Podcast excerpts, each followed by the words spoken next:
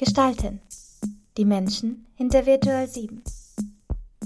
Hallo Freunde und willkommen zu einer neuen Folge von Gestalten, die Menschen hinter Virtual 7. Heute mit einem bereits bekannten Gast. Der Lenz und ich haben uns bei der Aufnahme etwas verquatscht und somit einen Zweiteiler geschaffen. Falls ihr den ersten Teil verpasst habt, findet ihr die Folge natürlich in unserer Podcast-Bibliothek. Und ansonsten wünsche ich euch ganz viel Spaß mit Lenz Teil 2.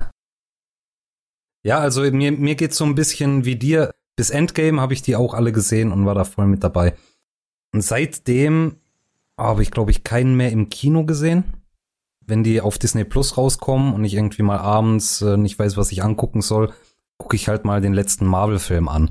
Aber das ist jetzt irgendwie, weiß ich nicht.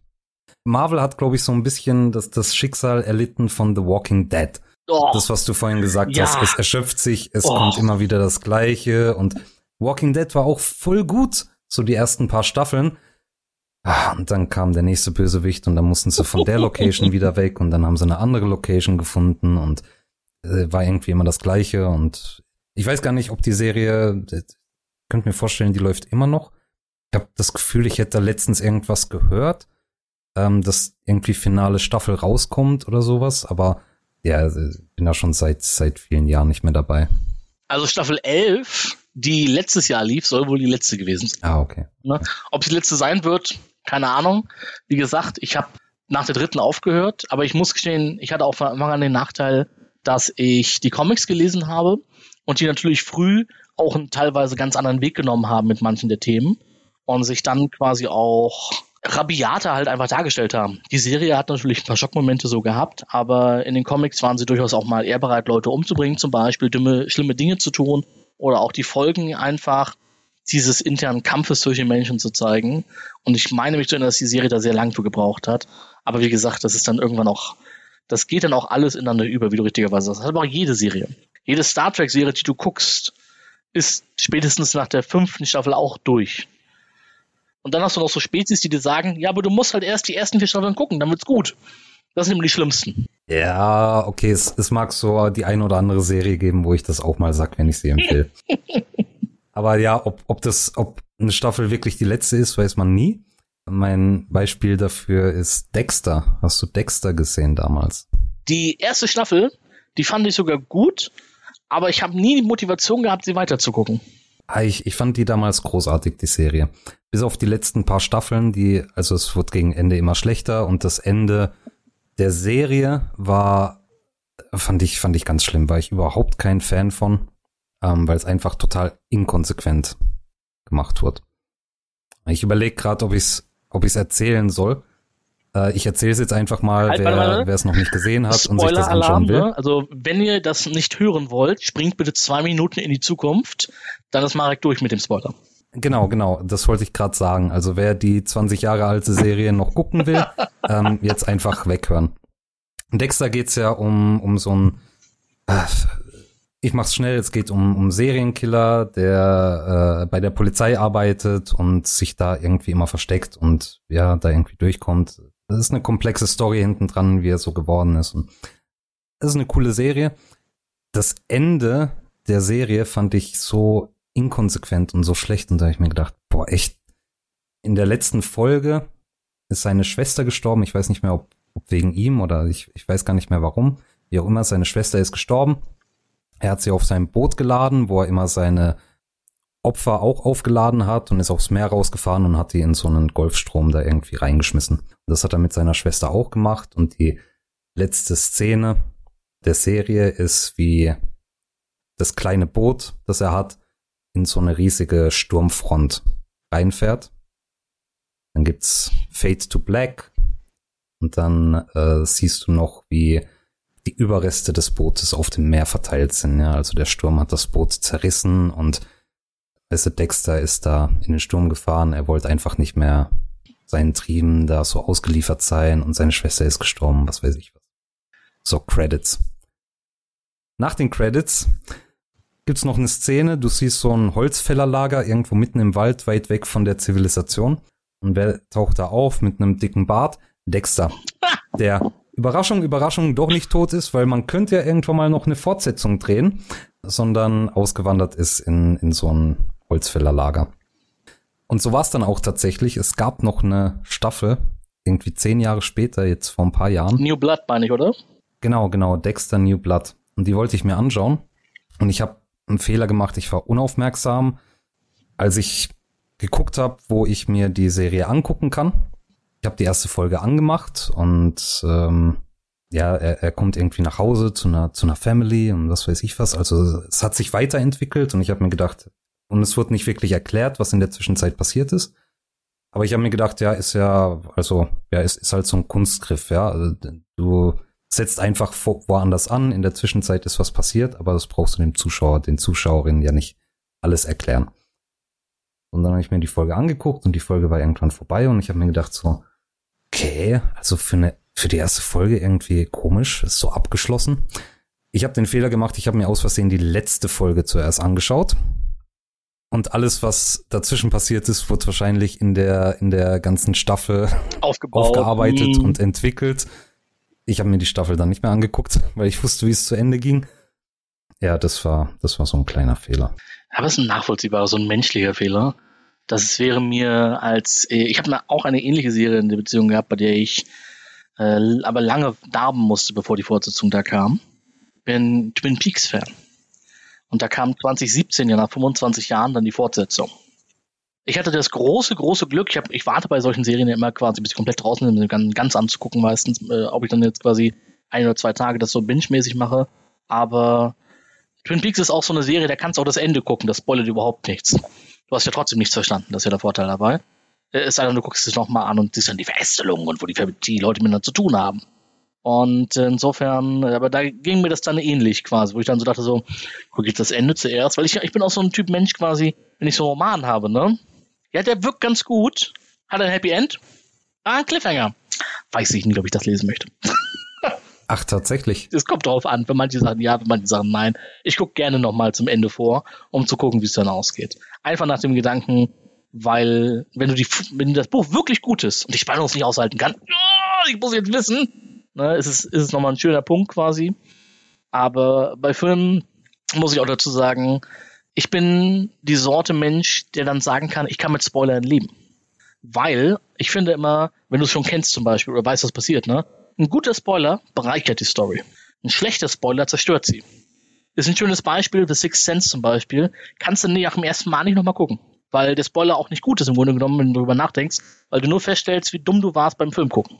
Weil die Hinweise wirklich offensichtlich sind, wenn du es normal siehst. Und das ist ein Beispiel für einen schlechten Spoiler, weil der Film wird zwar verändert durch den Spoiler, aber er wird nicht besser dadurch. Darf ich das Gegenbeispiel raten, was du gleich erwähnen möchtest? Oh, bitte, bitte. Fight Club. Ja, Fight Club ist ein Beispiel, der Film wird besser dadurch, dass du den Spoiler kennst und du kannst ihn trotzdem in beiden Varianten gucken. Echt bist du jemand, der, der mit Spoilern zurechtkommt, wenn dir jemand also wirklich das Ende von irgendwas erzählt, was jetzt nicht, also sagen wir jetzt mal nicht die Beispiele Six Sense und, und Fight Club, so die Extremen, aber wenn, wenn jemand das Ende erzählt, äh, weil, also ich habe eine äh, gute Freundin und die hat absolut kein Problem mit Spoilern. Die will von mir immer wissen, wie Sachen ausgehen. Wenn ich ihr von irgendeiner Serie erzähle oder irgendeinem Film, fragt sie mich, möchte sie, dass ich ihr die Story erzähle mhm. und das Ende erzählt. Und ich denke mir immer, und ich hasse es, also ich persönlich hasse Spoiler, weil das, das ist ja gerade so spannend. Und gerade bei so Filmen, wo es diese, diese Wendung gibt, diese unerwartete, finde ich total geil.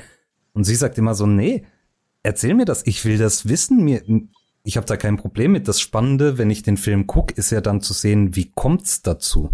Tatsächlich. Und zwar, da bin ich voll und ganz bei ihr, muss ich dir gestehen. Viele Filme, wenn du viel guckst oder liest, oder viele Bücher auch, haben ja so ein gewisses Schema auch, nachdem sie ablaufen. Du willst immer nach dieser Einzigartigkeit gucken, das, was es besonders macht. Aber natürlich hast du auch manche Sachen, wo du ganz genau sagst, musterweise einfach quasi, so und so wird der Mörder sein. Oder so und so wird hier irgendwie lügen und, und so weiter und so fort. Ne? Du weißt beim Tatort ja auch, dass die erste Person, die sie verhaftet, im Normalfall nicht der Mörder ist. Und so ist das halt bei den meisten Sachen dieser Art. Und wenn du halt das schon weißt, dann ist dir wichtiger, wie wird es gemacht, als was gemacht wird. Ne? Und da ist dann die Ausführung, das ist so ein bisschen wie beim japanischen Theater. Das wird jetzt für die Ewigkeit aufgehalten und trotzdem vergesse ich natürlich, wie es hieß. Es gibt eine japanische Theaterform, in der immer nur dieselben Geschichten gespielt werden.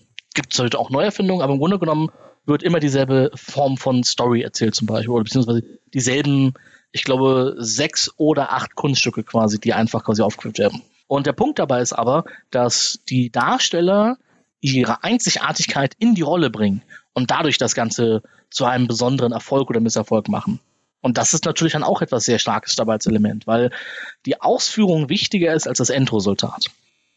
Ich sage mal, im Westen nichts Neues, ne? Ist ja quasi, auch übrigens auch schöner Film, schöner Roman übrigens, ne? Bitter gleichzeitig auch. Muss man immer zu sagen, glaube ich, gar nicht so untypisch. Denn die Art Geschichten, die wir mögen oder die wir erzählen, die verändern sich nicht. Wir mögen dramatische Geschichten, wir mögen ruhige Geschichten, wir mögen traurige Geschichten und äh, wir mögen spannende Geschichten, wir mögen abenteuerliche Geschichten. All diese Geschichten haben oftmals dieselbe Art Kern oder dieselbe Art Inhalt, dieselben Stories oder dieselben Formate, dieselbe Art Bösewicht. Ne? In einer spannenden Geschichte wird irgendwer im dritten Akt dich betrügen. Ja? Und in einer dramatischen Geschichte weißt du ganz genau, dass zu irgendeinem Zeitpunkt irgendjemand etwas Dummes machen wird, ja.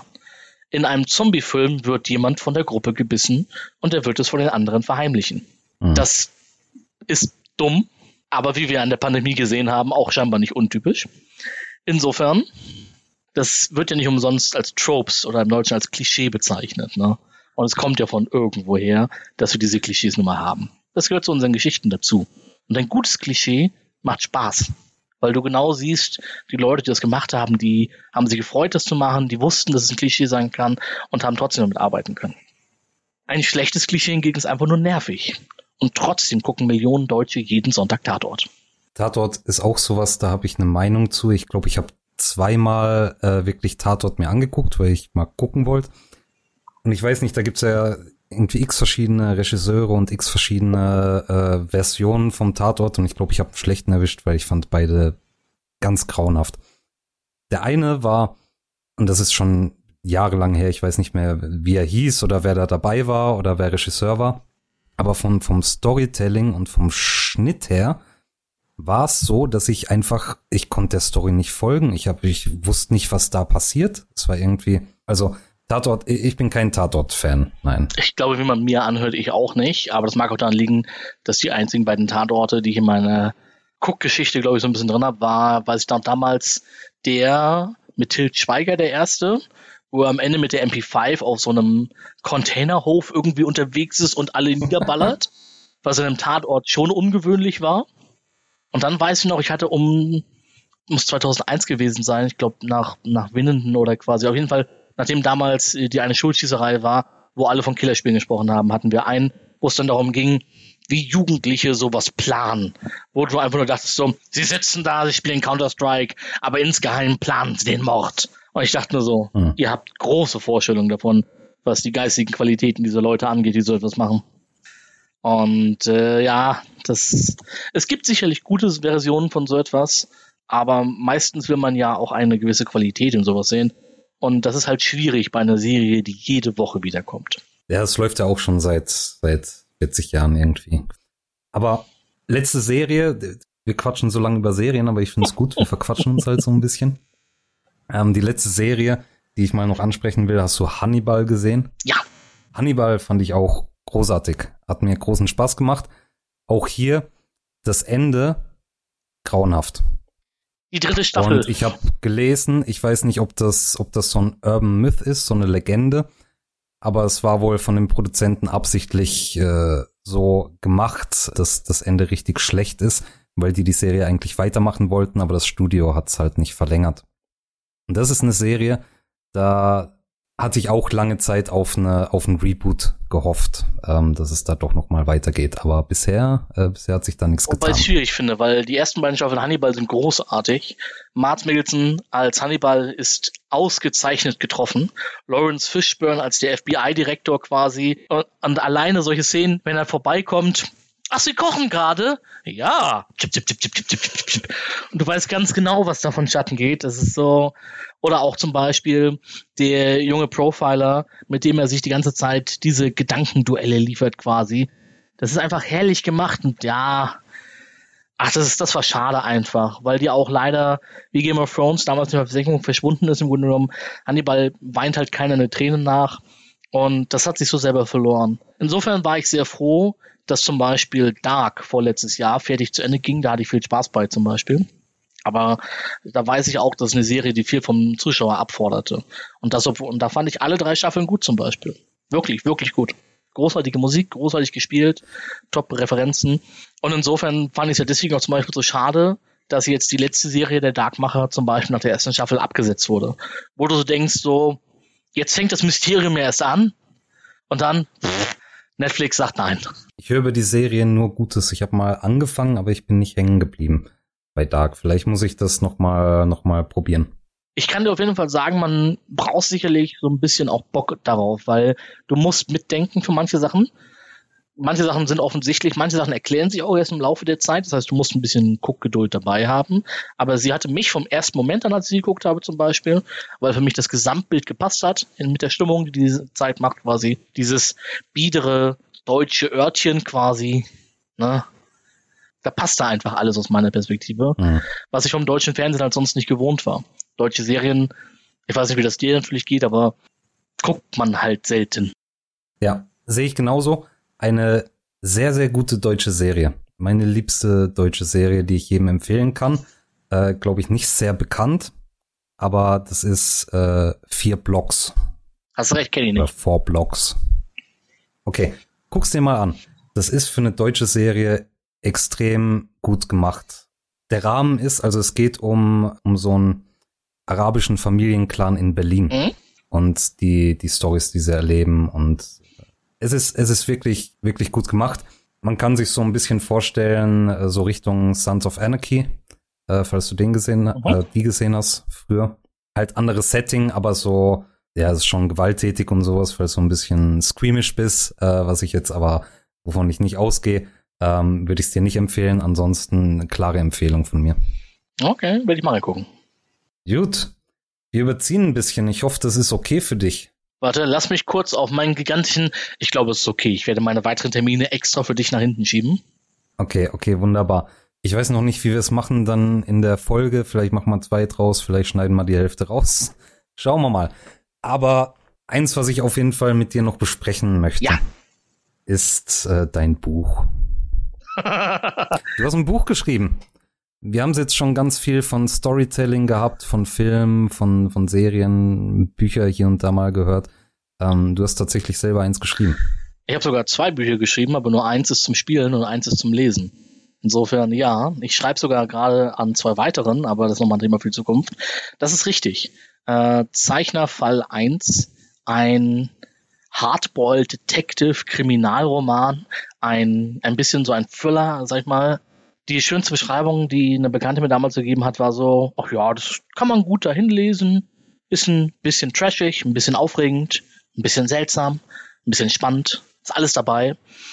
Es geht halt um den ersten großen Fall eines Privatdetektivs, der nicht viel Glück im Leben hatte und äh, das Buch ist insofern, glaube ich, für viele spannend, weil es in der Art anders geschrieben ist, als man das gewohnt ist. Es ist viel aus der Ich-Perspektive.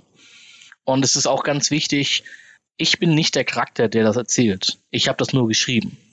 Das ist insofern spannend, weil ich hatte zum Beispiel mit einem Leser äh, nach einer Lesung, die ich gemacht habe, dann eine längere Diskussion drüber, in der er mich darauf festnageln wollte, wo ich ihm dann gesagt habe, bist du des Wahnsinns. Den Scheiß, den der Typ macht, würde ich im Leben mich nicht trauen. Das denke ich mir als bei Fitzek.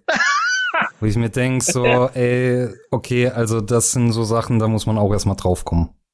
Ja, das ist sicherlich auch immer so, so ein spannender Punkt, wo du sagen kannst, du kannst deine Charaktere ja erleben lassen, was du selber nicht kannst, möchtest oder bereit wärst zu tun. Das ist auch so ein Ding quasi, warum ich auch letztlich gerne schreibe.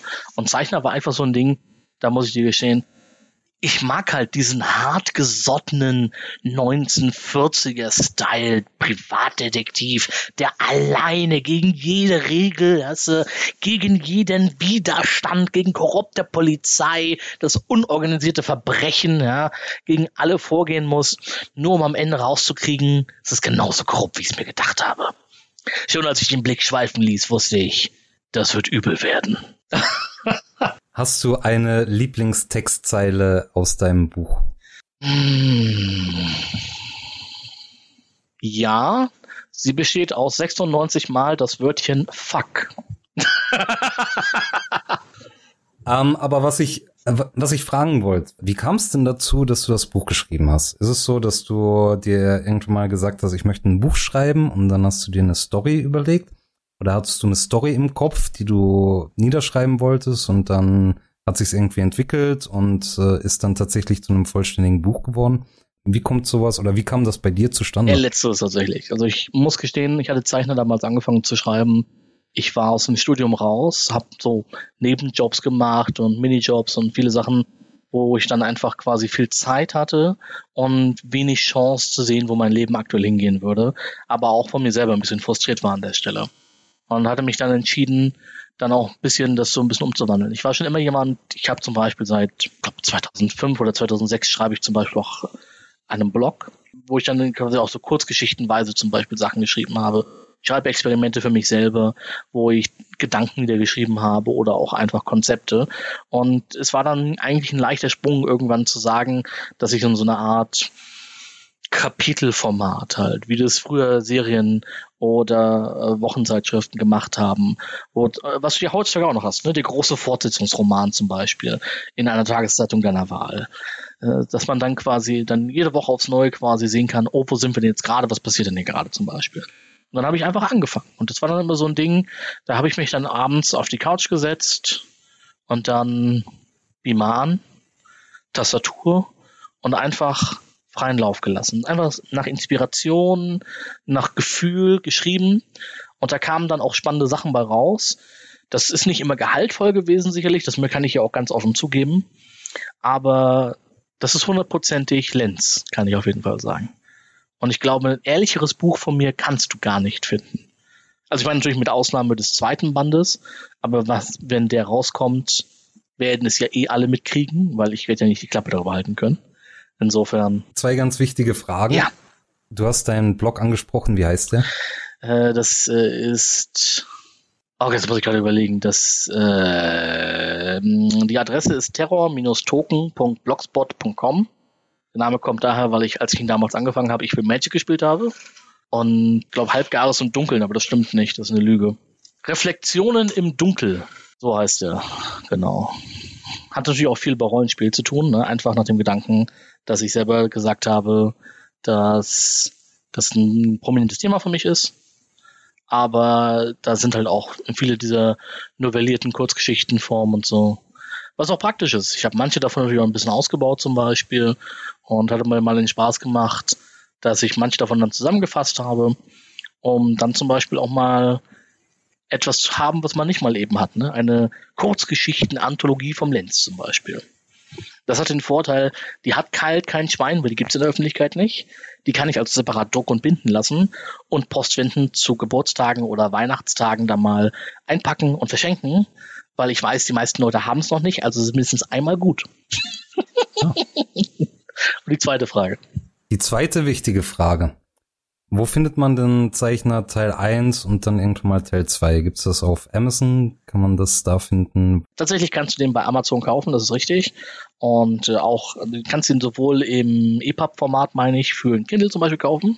Du kannst ihn aber auch als gedrucktes Buch bestellen. Ich kann direkt den Leuten sagen, äh, wenn ihr ein Tablet habt, nehmt es lieber als EPUB-Format mit, damit gerne lest, denn da habe ich mehr von. Traurigerweise kann ich aber auch sagen, ein schönes Buch zu haben ist halt schöner. Denn die Druckkosten sind der Gestalt, am meisten habe ich davon, wenn die Leute es bei mir direkt kaufen würden.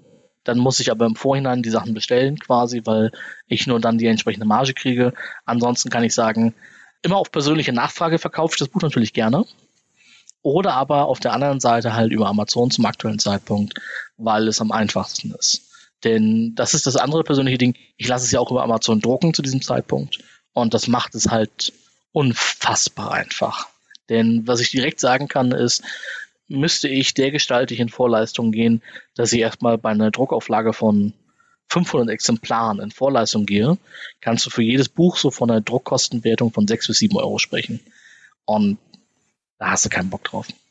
Davon abgesehen, dass du auch sicher sein musst, dass es dann auch losgeschlagen wird. Und obwohl ich ein Vertrauen in meine Leser habe, als auch zum Beispiel in zukünftige Leser, die bestimmt gerade diesen Podcast hören, ist es natürlich trotzdem so, dass ich da auch realistisch genug bin, zu gucken, in was möchte ich meine Finanzen anlegen.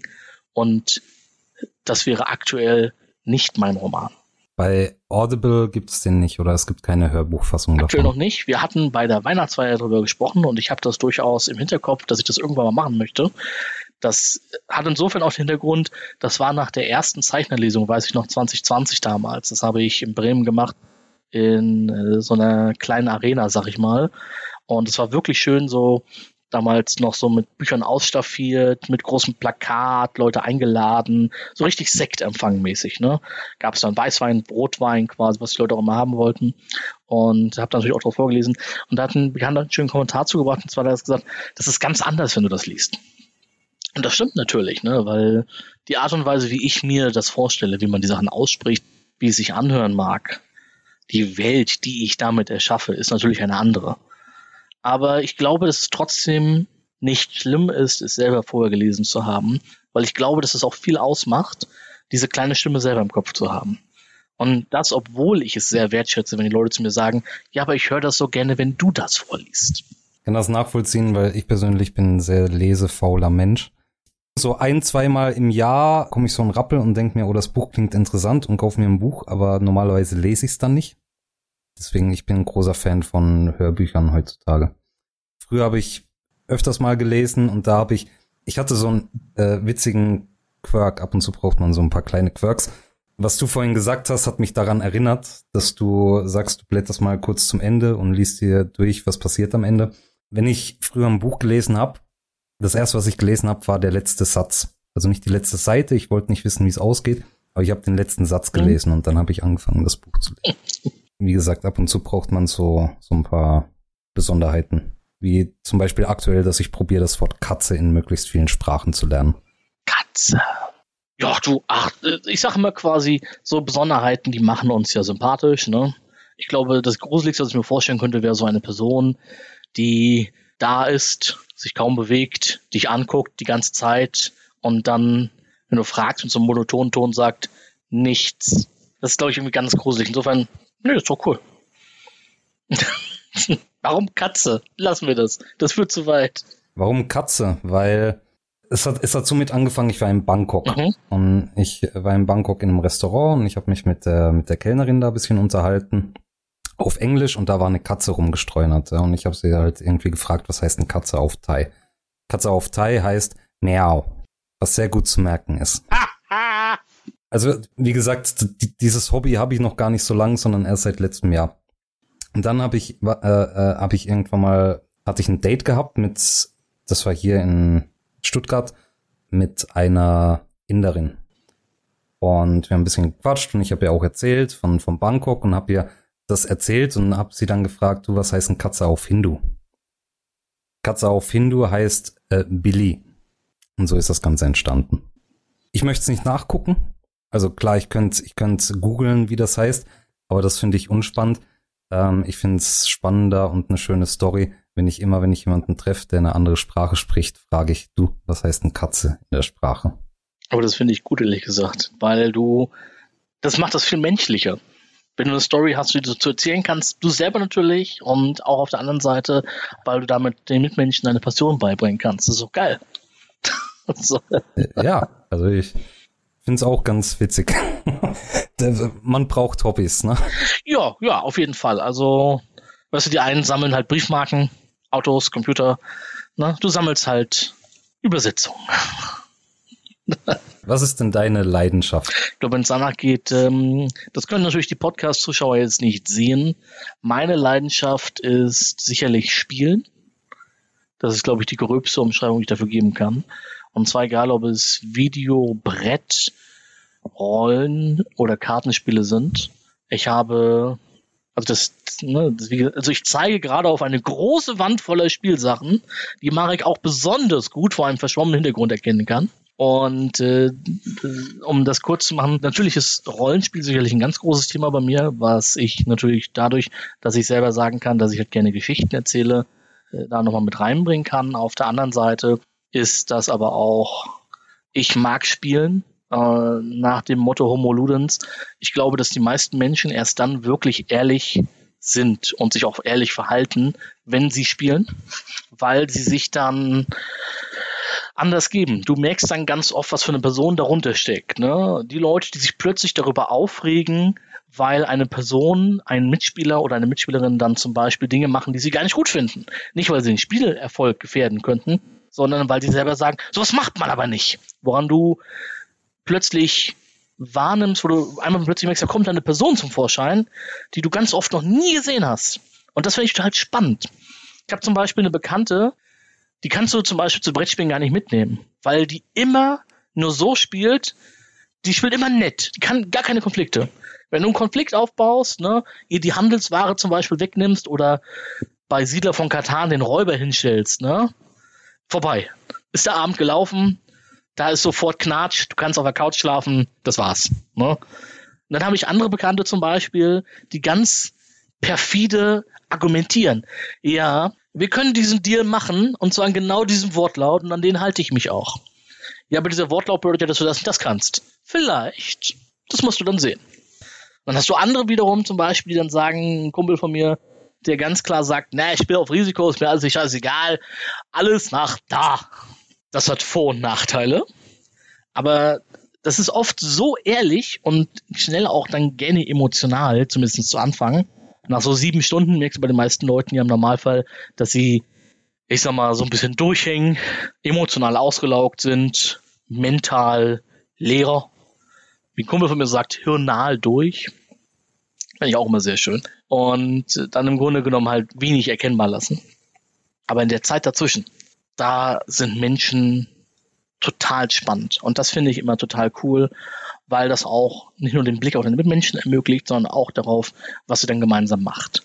Unterschiedliche Spiele bringen unterschiedliche Züge hervor, bringen unterschiedliche Erlebnisse hervor und zeigen auch an den Menschen oftmals Seiten, die du halt nie gesehen hast. Und das finde ich geil. Und da habe ich Spaß dran. Und es geht mir gar nicht darum, meine Menschen irgendwie zu entbildern. Das mache ich für mich selber ja auch. Ich zeige ja bestimmt auch Züge von mir im Spiel. Das wollte ich gerade fragen. Was, was für ein Spielertyp bist du denn? Ich bin halt ein Geschichtenerzähler. Mit anderen Worten, ich finde es super wichtig, dass das, was wir gemeinsam spielen oder machen, narrativ irgendwie passt. Das heißt, jemand, der irgendwas macht, was zwar spieltechnisch richtig ist, aber scheiße zu erklären, da hätte ich keinen Bock drauf. Das mag ich nicht. Das ist einfach uncool. Ne, auf der anderen Seite, ich spiele halt um des Spielens willen gerne. Das heißt gleichzeitig auch, dass ich natürlich auch Spiele spiele, von denen ich weiß, dass ich sie verlieren werde. Ich habe zum Beispiel einen Bekannten, unfassbar cleverer Typ, ja. Geniale Auffassungsgabe. Kann, der kann Sachen durchrechnen. Also, der ist zehn Züge im Voraus und der weiß schon, du wirst da verlieren. Und du sitzt da, warum? Wo weißt du das? Und du hast recht, du wirst da verlieren. Aber es ist total cool, da hinzukommen, das dann zu sehen und ihn dann doch noch zu überraschen. In Würfelspielen ist es einfacher als in Nicht-Würfelspielen, weil Nicht-Würfelspiele sind meistens planbar. Würfelspiele haben den Vorteil, ja, ich muss ja nur das und das würfeln, dann klappt das. Und das durchkreuzt dann alle Pläne. Das ist immer das Beste daran. So, da geht dann alles. Aber das ist so dieser Punkt einfach, das Leben, der Spaß macht. Und das finde ich halt toll. Bei Brettspielen hast du es natürlich auf so einer gemeinsamen Ebene, weil wir uns alle in einem Kontext bewegen. Aber ich mag ja auch Rollenspiele deswegen, weil ich dann die Leute natürlich auch mit fordern kann, überraschen kann, packen kann, ne? weil wir eine gemeinsame Geschichte erzählen. Und da kommt mein Geschichtenerzähler natürlich zum Vorschein, weil ich leite das ganz oft an. Ähm, wie heißt das schön? Ich bin der Willi, der die ganze Vorbereitung macht. Dafür haben die anderen den Spaß. Hat aber auch den Vorteil, dass ich natürlich die anderen auch quasi mitnehmen kann auf dieser Reise. Außerdem hat es den Vorteil, wenn du das Spiel erklärst, es dir gehört, oder du der Spielleiter bist, ne, dann redest du eher am meisten. Und ich rede ja nicht gerne oder viel, aber ich höre mich ja gerne, insofern. Wunderbar, perfekt nett. Bist du dann auch auf so LARP-Events unterwegs, so Live-Action-Rollenspiele? Wenig. Das LARP finde ich immer spannend zu sehen, aber nicht zu machen. Das mag auch mit meinen sehr schlechten Erfahrungen beim Zeltengehen zu tun haben, weil das Ganze dann auch meistens sehr rustikal ist. Also meine Erfahrung ist, die wenigsten Leute gehen halt zu so einem Lab-Event, den ganzen Tag in Gewandung quasi, was total cool aussieht und dann Gespräche und Humor mit den Leuten und so, um dann am Abend in ein Fünf-Sterne-Hotel zu gehen, um auf die flauschig weiche Matratze zu kommen. Nee, meistens hast du dann ja so eine Isomatte und einen Schlafsack und dann hängst du da in so einem halbgaren Zelt. Draußen ist es sehr windig, irgendwer palavert noch, vielleicht wird irgendwo noch Musik gespielt. Das kann alles super cool sein. Das macht Michael auch viel Spaß, mal mit zu mitmachen, aber das ist einfach nicht meine Welt. Ich bin eher so ein Kulturreisender. Ich gucke mir dann Sachen an, stehe dann davor, ach ja, ja, spannend. Ah ja, hm, hm, okay. Und gehe dann weiter. Rollenspiel hat auch den Vorteil, das machst du meistens, also kannst du auch in der Öffentlichkeit machen, aber prinzipiell überdacht. Und äh, da bist du dann auch meistens windgeschützt, das ist dann angenehmer. Sehr schön. Haben wir irgendwas Wichtiges vergessen? Ich gucke auf unsere Uhr und wir sind schon knapp drüber.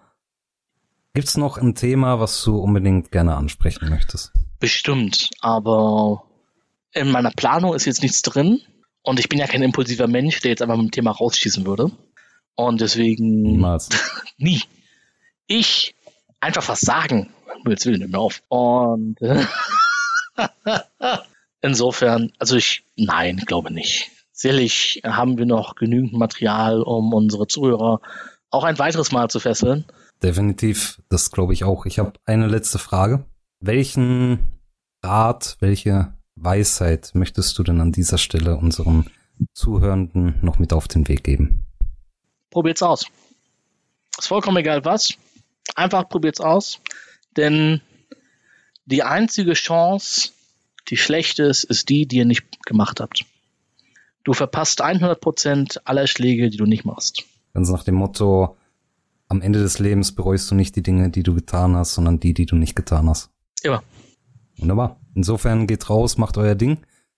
Wir hören uns beim nächsten Mal wieder. Äh, vielen Dank, Lenz. Es hat mir sehr großen Spaß gemacht, mit dir heute zu sprechen und vielleicht hören wir uns ja mal wieder.